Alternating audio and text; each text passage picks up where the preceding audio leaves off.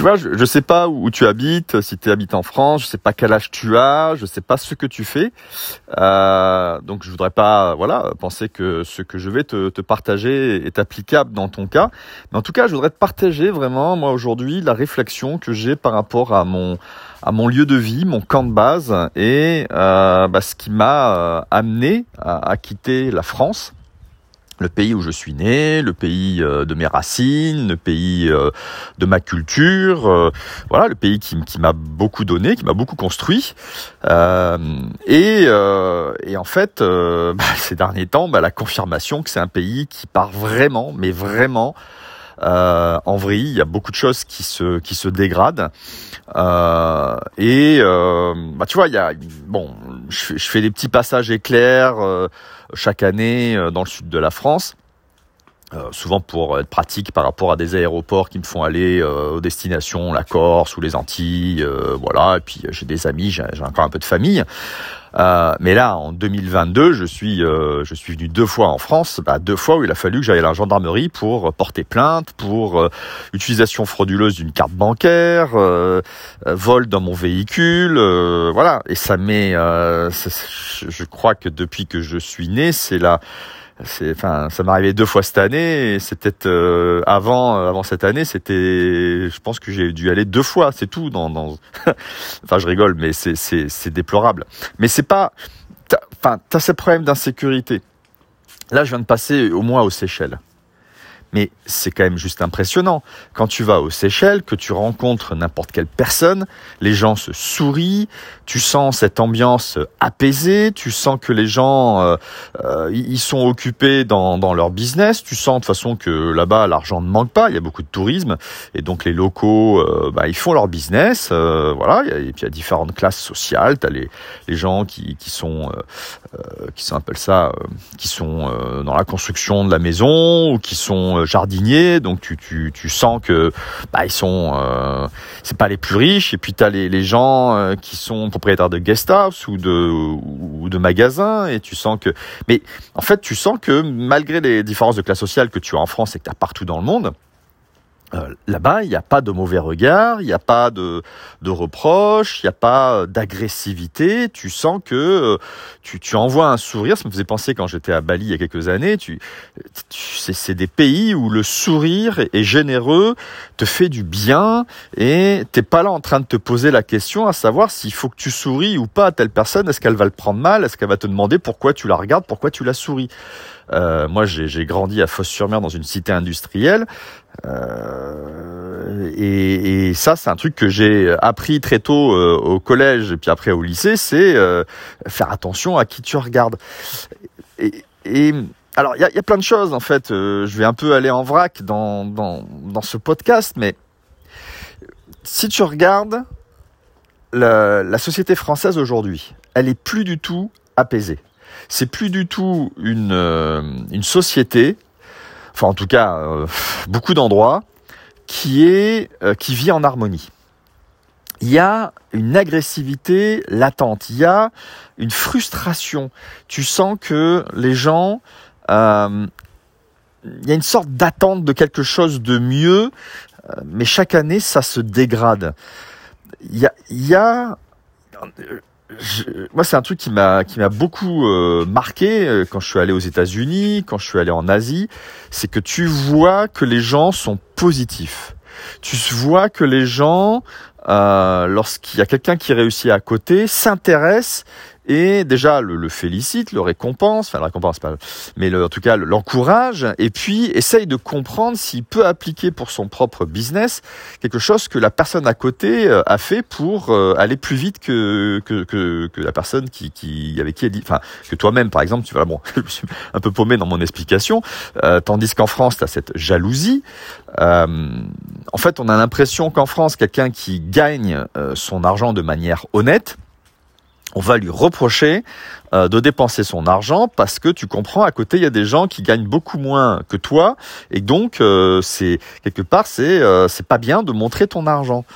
Euh, or, bah, moi, je connais euh, en France des gens qui travaillent durement et, euh, qui donc gagnent beaucoup d'argent parce qu'ils sont dans une, ont trouvé une activité qui les rémunère, mais ils doivent travailler beaucoup.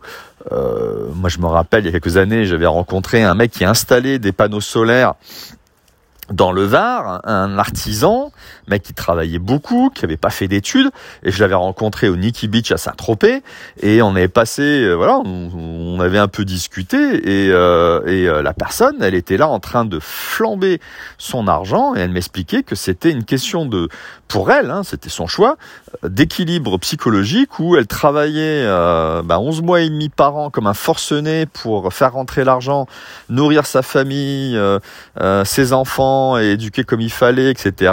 Et que deux semaines par an, c'était la soupape de sécurité. Mais ça, elle pouvait le faire à Saint-Tropez justement parce qu'à Saint-Tropez, euh, tu as ces ultra riches et, et d'autres qui sont ultra pauvres qui vivent au même endroit.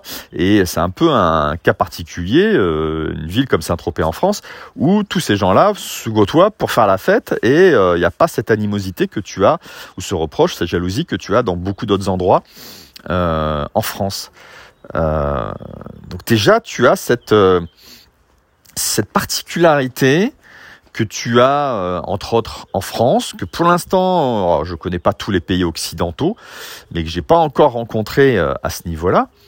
Euh, et puis, euh, et puis, euh, enfin, on voit qu'on est en système politique en France dans une, une sorte d'impasse. On n'arrive plus à comprendre. Est-ce que le président il est de gauche ou de droite?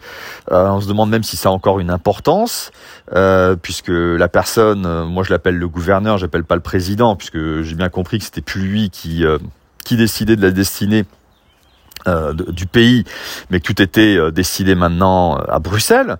Euh, très bien, genre pourquoi pas? Pourquoi pas? Pourquoi pas la France province de l'Europe? Mais mais euh, c'est pas ça n'a pas été un choix. Il n'y a pas eu de référendum, donc. Euh, enfin, c'est pas une question de quel est la, le choix politique, c'est une question que le choix n'a pas été fait par le peuple.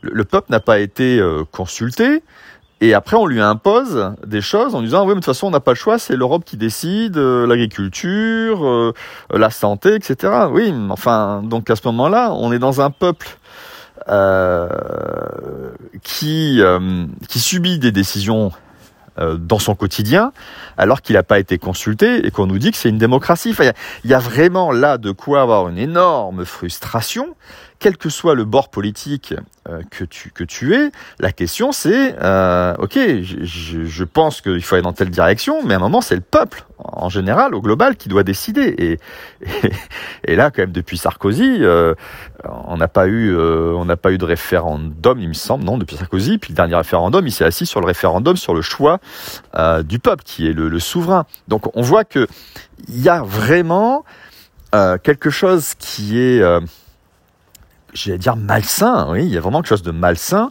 où la politique normalement est au service du peuple, c'est le peuple qui décide des orientations des politiques et puis finalement c'est les politiques qui aujourd'hui tapent sur le peuple pour que les gens rentrent dans des boîtes. Oui.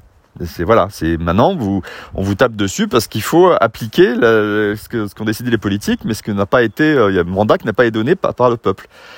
Euh, donc déjà au niveau, au niveau de l'ambiance, au niveau de la mentalité, au niveau de la, je crois que la France c'est le premier consommateur de euh, d'antidépresseurs ou d'anxiolytiques euh, au monde, un truc comme ça. Donc je me trompe peut-être, c'était le numéro 2, le numéro 3, mais en tout cas ça consomme beaucoup.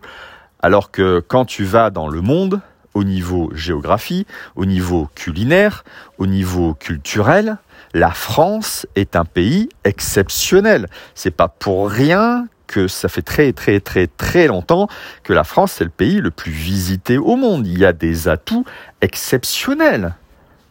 Exceptionnels. Autre point, c'est euh, quand tu vas à l'étranger, euh, donc là j'étais aux Seychelles, euh, là donc je vais remonter dans quelques jours en Estonie à Tallinn.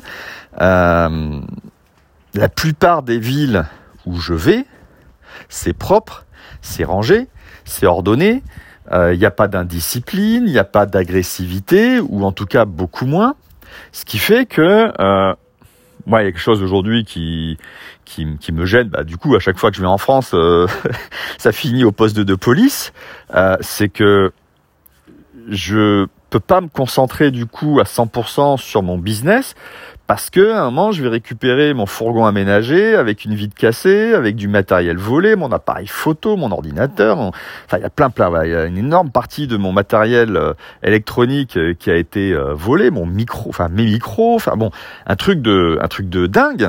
ça veut dire qu'après il faut que je perde du temps euh, avec l'assurance, il faut que je perde du temps avec la gendarmerie, il faut que je perde du temps après pour pouvoir euh, ben, racheter le matériel qui m'a été volé. Euh, moi, ma vie, c'est pas d'organiser, enfin, c'est pas de gérer ce genre de choses. Euh, en plus, j'ai été volé dans, dans une énorme centre commercial à côté de Marseille. Euh, même les gendarmes étaient euh, scotchés de savoir qu'en pleine journée, devant des magasins, dans un parking, c'est qu'aujourd'hui, euh, je me sens pas en sécurité, je me sens pas en insécurité physique, je, je me sens pas que je vais être agressé. Euh, mais en tout cas, je, je, sens que je dois en permanence veiller là où je me garde, de faire attention à ne rien avoir qui est visible, euh, alors que quand j'ai grandi, moi, dans une cité industrielle, bah, Fosse-sur-Mer, dans les côtés de Marseille, c'est le port industriel de Marseille. Moi, mes voisins, leur 4L, euh, ils la laissé ouverte euh, et, j'ai grandi dans cette époque-là où ben le, vol n'était pas quelque chose qui était considéré comme normal. C'est-à-dire qu'aujourd'hui, on va t'expliquer si tu laisses ton véhicule ouvert, ben c'est normal qu'on te vole. Comment ça, c'est normal? En quoi est-ce que c'est normal qu'on me vole quelque chose qui m'appartient? Pourquoi est-ce que c'est normal que quelqu'un décide que ça, c'est ça lui maintenant et qu'il part avec? On, est en train d'accepter des choses complètement inacceptables au niveau des valeurs. Pareil, ce point des, valeurs. Alors je pense que c'est en mûrissant, en vieillissant. Euh, moi aujourd'hui, c'est là j'étais dans l'avion euh, là Istanbul, euh, donc j'avais euh, Seychelles, Istanbul, Istanbul, Marseille. Hein, et je mets mon, sac de cabine au-dessus du siège. Il y a trois jeunes filles, à mon avis de Marseille, qui arrivent avec leurs grosses valises et qui jettent littéralement leurs valises de cabine sur mon sac, au-dessus du siège. Je dis mais attendez, mais moi j'ai des trucs fragiles quoi. Et elles s'en branlaient complètement. Même pas excusées, rien du tout. Bon ça va, elles n'étaient pas agressives. Mais ce manque d'éducation, c'est vraiment un laisser-aller qui moi ne, ne me convient pas. C'est que je suis OK pour venir en France en tant que touriste, pour visiter tout ce que je n'ai pas encore visité, pour voir des amis, pour voir la famille, etc. Mais je ne veux pas de cette énergie-là, je ne veux pas de ce quotidien où finalement des gens, par euh, manque de respect, par manque d'éducation, par manque de savoir-vivre, vont générer autour d'eux euh, de l'agressivité, de la frustration, de, enfin, c'est plus une société harmonieuse aujourd'hui. Cette, euh, ce magnifique pays qui est la France, moi c'est un magnifique. Pour moi, c'est un des, c'est le plus beau pays au monde. On a une variété de paysages. Euh, moi, je navigue, euh, voilà. Ça, tu fais le tour de la France avec tous les. Je me rappelle une fois, j'avais pris le bateau à, moteur avec mon frère. On était parti de, de Istres, donc les Tendebert à côté de Marseille. On est allé jusque dans le Var. On avait fait un voyage, je crois, de, de 6 heures en bateau à moteur. Et toutes les heures, on avait un changement euh, de la côte, de la couleur de la roche, de la structure, de, de la géologie, enfin, je sais pas comment on appelle ça. J'étais estomaqué quand si peu de kilomètres, quoi, d'avoir 150 euh, ou 200 kilomètres entre Istres et, et Lavandou, on avait autant de variétés et de paysages spectaculaires. Quand tu passes dans la rade de Marseille, quand tu passes euh, devant les calanques de Cassis, quand tu passes le Cap Canaille entre Cassis et La Ciotat, quand tu passes autour de, de Toulon, après tu as les îles, les îles de Hier et Porquerolles, Etc. Mais c'est une variété exceptionnelle. Euh, et euh, bah, aujourd'hui, je, me rends compte que euh, peut-être que bah, si tu as 20 ans, 30 ans, peut-être jusqu'à 40 ans, moi j'en ai beaucoup plus que ça, bah peut-être qu'il faut se poser la question de savoir où est-ce qu'on continue sa vie. Et que euh, moi je considère que la France, c'est mon passé. Ça appartient à mon passé, un passé magnifique. Euh, J'ai la chance d'avoir grandi à une époque où c'était encore euh, gérable, où il y avait encore euh, la possibilité de faire des choses, où la jalousie n'était pas le standard et que aujourd'hui c'est terminé. Aujourd'hui c'est terminé. Ce que j'ai vécu euh, dans mes jeunes années, je peux plus le vivre en France. Je peux plus vivre cette euh, nonchalance. Enfin nonchalance, je peux vivre cette, cette, on appelle ça cette naïveté, ce fait de pouvoir profiter de ce que j'ai sans avoir des reproches ou de l'agressivité à côté de moi. Je, pourrais finir sur une anecdote. Moi, je navigue depuis l'âge de 10 ans euh, au moteur depuis 7 ans à la voile, donc j'ai mes premiers, enfin, mes premiers cours de voile, c'était à Fosse-sur-Mer, avec l'école primaire. Et la première fois que j'ai fait du bateau à moteur, c'était au Lavandou, avec le bateau à moteur d'un copain. Je me rappelle, quand on avait ouais, 10 ans, 11 ans, 12 ans, le soir, on bitchait avec le bateau, c'est-à-dire qu'on fonçait vers la plage, on coupait le moteur... Euh, je sais pas, 10 mètres avant d'arriver à la plage, on remontait le moteur en vitesse et le bateau montait sur la plage avec l'élan, avec le, voilà. Et puis euh, les quelques personnes, c'était en fin de journée, les quelques personnes qui étaient sur la plage nous applaudissaient et nous aidaient à remonter le bateau. C'est-à-dire que tu étais vraiment dans ce que je peux vivre dans certains pays aujourd'hui, c'est-à-dire les gens ne sont pas jaloux. Euh, on faisait, on était vraiment des petits cons, hein, mais on ne mettait pas en danger les gens, donc il n'y avait pas de souci, ils n'étaient pas inquiets euh, pour eux. Euh, il y avait de l'espace, on faisait ça bien sûr, euh, on faisait ça de manière à ce qu'il n'y ait pas de personne euh, à, moins de 10 mètres du bateau quand on montait sur la plage. Et, et les gens, ça les amusait et c'était les, voilà, les, les, les années où l'argent était pas mal vu, on voyait que l'argent permettait de s'acheter des jouets et, et de s'amuser et donc les gens, ça les amusait, ils venaient nous aider, alors faites quoi, enfin voilà. Et en quelques années, euh, moi, je me rappelle, les gens étaient de plus en plus euh, agressifs, à tel point, il y a un truc qui m'a marqué, et je me dis, bon, ok, là, c'est mort. Euh, une, dernière année où je suis arrivé à la plage avec le bateau à moteur. Alors, particularité de cette plage, c'est qu'il n'y a pas de chenal, donc on ne peut pas venir officiellement au moteur. Donc, à une époque, vers la fin, je, je je, je, je, jetais l'ancre au bout de, 100 mètres et puis je me faisais dériver. Mais même là, j'avais euh, subi euh, une agressivité, enfin une personne qui, euh, voilà. Mais l'année d'avant, avant justement de, donc je venais au moteur au ralenti et le jeu c'était d'aller à l'endroit où il y avait personne quand les, gens voyaient que je venais au bateau à moteur, bon, c'est sûr que c'était illégal, donc euh, je, je, disais rien. Donc les gens, euh, en fait, se dépêchaient d'aller. Euh, ils voyaient que j'allais arriver à un endroit où il y avait personne, donc il y a beaucoup de gens qui se dépêchaient d'aller à cet endroit-là pour pouvoir me reprocher, me dire que c'était interdit, etc. Bon, ok, je sais très bien que c'était interdit. Bon, je lui dis oui, vous avez raison, etc. Je comprends. Euh, bon, voilà, euh, j'étais pas du tout pour les rembarrer. Euh, j'ai écouté, je, voilà, il n'y a pas de chenal, donc je fais ça, mais je comprends tout à fait que ça vous dérange. C'est ça, j'arrive au ralenti. Bon, voilà, je suis vraiment désolé. Donc bon. Et puis, euh, je, à un moment, je, bon, je vois que systématiquement, je faisais ça. Les gens venaient exprès, et donc du coup, quand ils venaient, bah, je voyais qu'il y avait une partie de la plage qui se libérait parce que, bah, en général, c'était là où étaient les gens avant que j'arrive vers la plage. Donc une fois, j'avais euh, joué au chat et la souris, c'est-à-dire que j'avais au dernier moment tourné le bateau pour aller justement à cet endroit-là où maintenant il n'y avait plus de personne. J'avais un peu accéléré puisque je, pas, voilà, c'était encore ralenti, en me disant, bah voilà, je, les gens, je vais du coup arriver là où il y a personne parce qu'ils ont tous bougé pour venir me, me, me reprocher d'être là. Et puis il y a une personne que je vois, donc il avait de l'eau jusqu'au nombril, quoi, un homme, qui se dépêche de courir, de courir entre guillemets euh, dans l'eau avec la, bon, avec un nourrisson dans les bras, un nourrisson avec ses bouées là, je sais plus qu'on appelle ça, les brassières. Et donc il courait, il courait dans l'eau, et il, voyait qu'il n'arrivait pas à aller vite, assez vite pour euh, arriver devant le bateau et m'engueuler. Et là, moi, ça m'a un truc qui m'a traumatisé.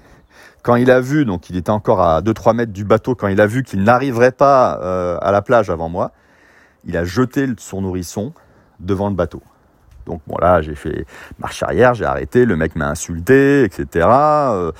euh, mais là, je me suis dit, les gens par jalousie ou par connerie, ils sont prêts à, sacrifier leur propre nourrisson. Donc à un moment, je lui ai un peu redit entre guillemets euh, ce qui venait de se passer, ce qu'il venait de faire. Donc il est devenu blême et voilà, c'est pas aller plus loin.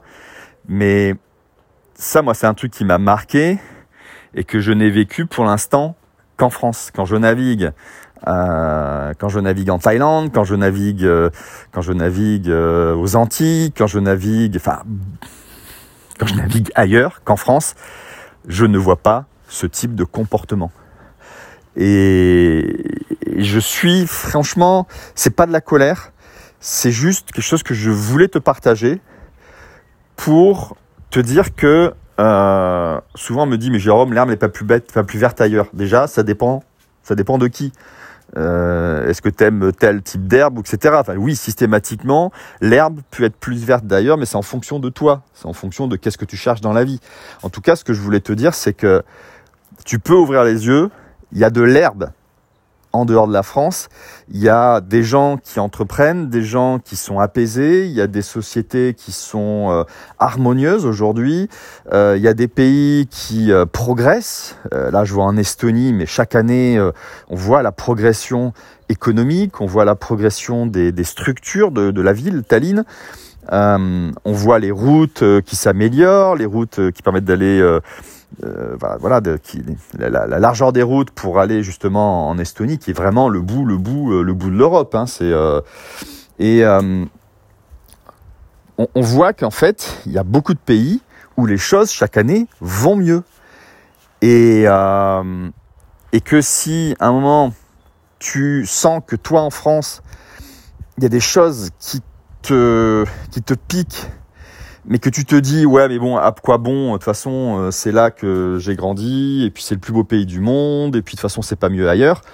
Euh, je sais pas quels sont tes critères mais ailleurs c'est différent. Sache que vraiment il y a beaucoup de choses qui sont différentes ailleurs qu'en France. Je sais pas si pour toi ça sera mieux ou moins bien mais en tout cas ça vaut le coup d'aller faire un tour. Ça vaut le coup d'aller regarder d'aller visiter d'aller essayer. Je sais pas si tu es salarié, je sais pas si tu es entrepreneur, je sais pas si tu es investisseur, toi qui es en train de m'écouter, mais en tout cas, ça vaut le coup de regarder.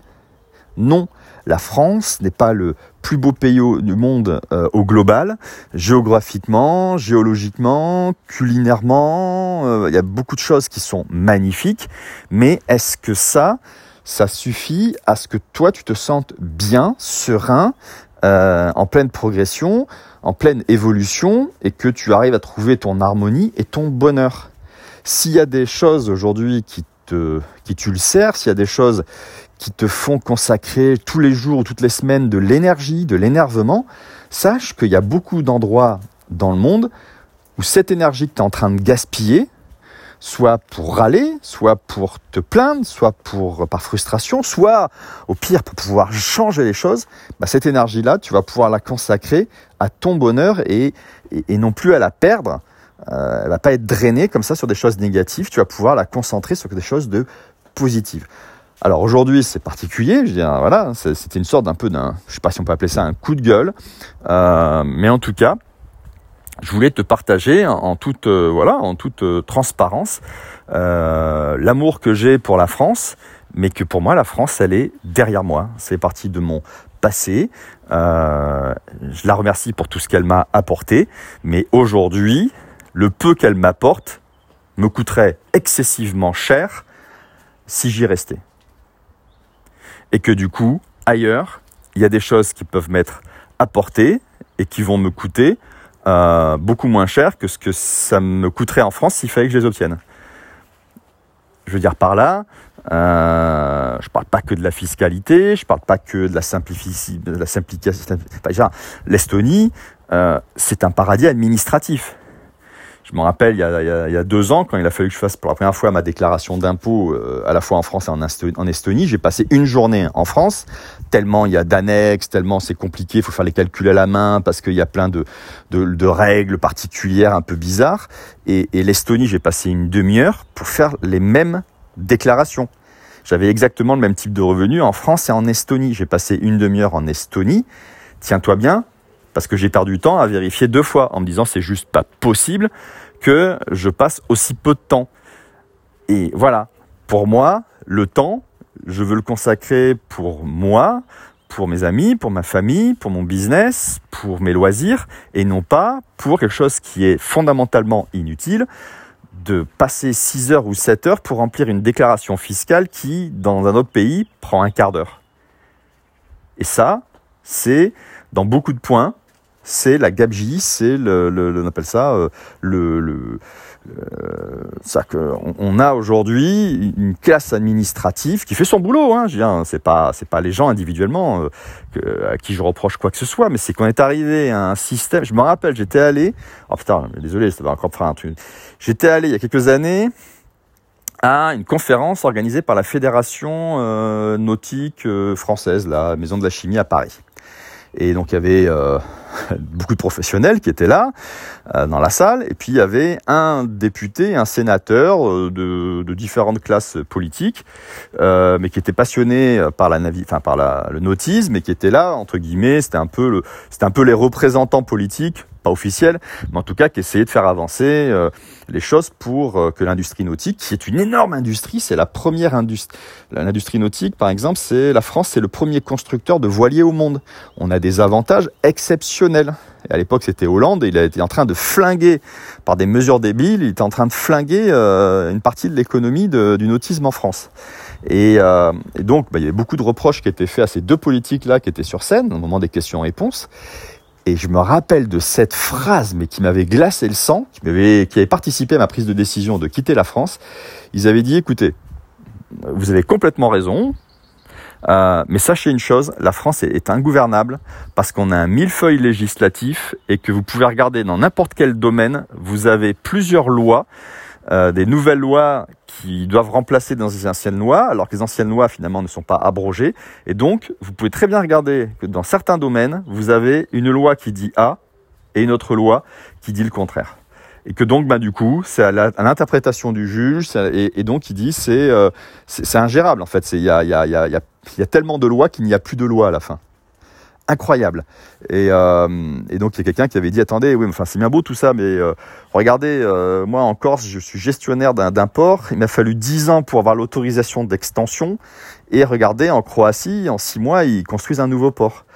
Et le politique avait dit oui, parce qu'en France, on veut respecter les règles européennes, tandis qu'en Croatie, ils ne les respectent pas. Et euh, le, professionnel avait dit, mais attendez, mais on est dans la même Europe, donc pour comment ça se fait que, euh, pourquoi est-ce que nous, du coup, on respecte les règles si les pays d'à côté les respectent pas? Il dit parce que nous, en France, on va être le bon, on va être le bon élève de, de l'Europe, donc on va même plus loin que les règlements européens. Enfin, il y, a un, y a un truc qui est complètement aberrant où il y a une classe politique qui ne se rend plus compte en fait de ce qui est l'intérêt de la population, euh, ce qui peut pousser l'économie vers le haut, mais pour des idéologies euh, de prise de d'influence, on va dire, à Bruxelles, sont prêts à sacrifier une partie de l'économie française, sont prêts à, à, faire chier les Français au quotidien, parce que derrière, voilà, Bruxelles, euh, un tel qui aura euh, travaillé à faire passer cette loi-là aura une promotion. J'en sais pas, je sais pas exactement comment ça marche. Hein. Là, je j'en sais rien exactement, mais comment comment toi ou moi qui sont au quotidien, enfin moi je suis plus en France, peut rester dans un pays où finalement rien n'est fait pour me faciliter la vie. Et on arrive du coup à ces trucs quand même débiles où pour une déclaration d'impôt, je vais passer 6 euh, heures alors que dans le pays d'à côté, je passe 15 minutes. Et, c'est ça. Bon, bref, allez, aujourd'hui, c'était le coup de gueule, donc c'était plus long, beaucoup de choses à te partager. Euh, voilà, pense à t'abonner tous les deux jours. En ce moment, je libère un podcast et puis je te mettrai dans les notes là euh, le, j'ai pensé à ça ce matin là en regardant. J'ai un canal Telegram. Euh, bah du coup, je vais repartager le podcast euh, du jour. Donc bah, voilà, si tu veux être informé des prochains podcasts et puis des prochaines vidéos que je vais pas tarder à refaire, bah, tu peux. je t'invite. Hein, tu peux rejoindre ce Telegram. Euh, voilà, où, je, où on peut. D'ailleurs, il y a une fonction où on peut échanger, donc tu pourras me faire tes commentaires et me dire ce que t'en penses. Je te souhaite une très bonne journée et je te dis à bientôt. Salut.